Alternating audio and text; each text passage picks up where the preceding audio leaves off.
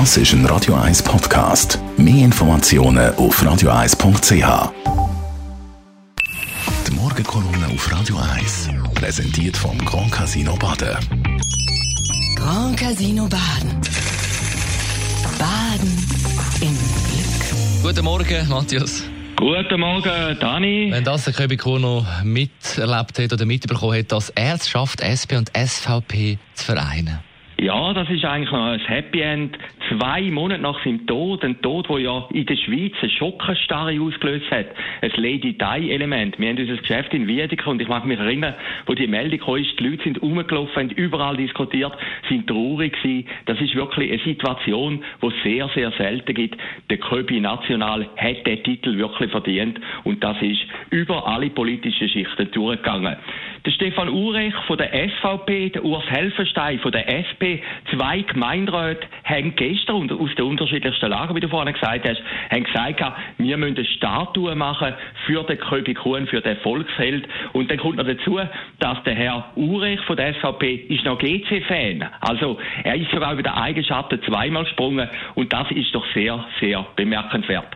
Es kommt höchstwahrscheinlich jetzt die Köbi Kuhn-Statue. Man hat mit dem auch ein bisschen eine kleinliche peinliche, peinliche Diskussion können vermeiden, nämlich Diskussion um den Köbikuhnplatz. Unmittelbar nach der grossen Trauerfeierlichkeit im Grossmünster haben wir gesagt, man sollte in Wiedeke so einen Platz machen für den Köbikuhn. Und dann sind die Linken gekommen, vor allem eine, äh, die grüne National- und Gemeinderätin Katharina Brelitsch-Huber, die im Radio gesagt hat, nein, das geht überhaupt nicht. Wir müssen ja zuerst einmal den Frauen den Vorrang geben, bevor man den Köbikuhn berücksichtigt.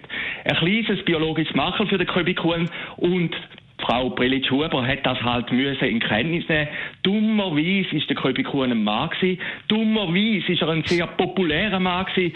Dummerweise ist er noch Fußball-Nationaltrainer gewesen. Eine Sportart, wo ja dummerweise immer noch von den Männern im Vorrang ist. Also, das sind die Argumente gewesen. Und jetzt mit dieser Statue kann man die Diskussion vermeiden. Ich habe heute Morgen ein bisschen geschaut in Zürich. Es ist ja nicht so, dass nur Männer berücksichtigt werden. Wenn Frau Perelli-Schuber mal auf Oerlikon geht.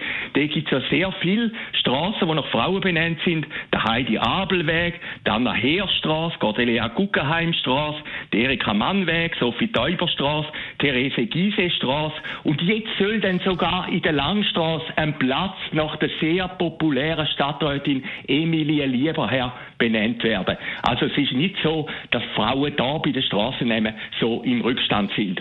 Aber eins enttäuscht mich ein bisschen bei der Frau Prelitsch-Huber. Sie ist ja Gewerkschafterin. Und sie müsste ja Verständnis haben für jemanden, der von ganz unten kommt und für jemanden, der von der arbeitenden Bevölkerung verehrt wird. Der Köbi Kuhn wäre so jemand gewesen. Die Morgenkolumne auf Radio 1. Der Matthias Ackeret ist das gewesen. Persönlich Verleger und Chefredakteur jeden Donnerstagmorgen zu hören und jeden Donnerstagabend nach der 6. Das ist ein Radio 1 Podcast. Mehr Informationen auf radio1.ch.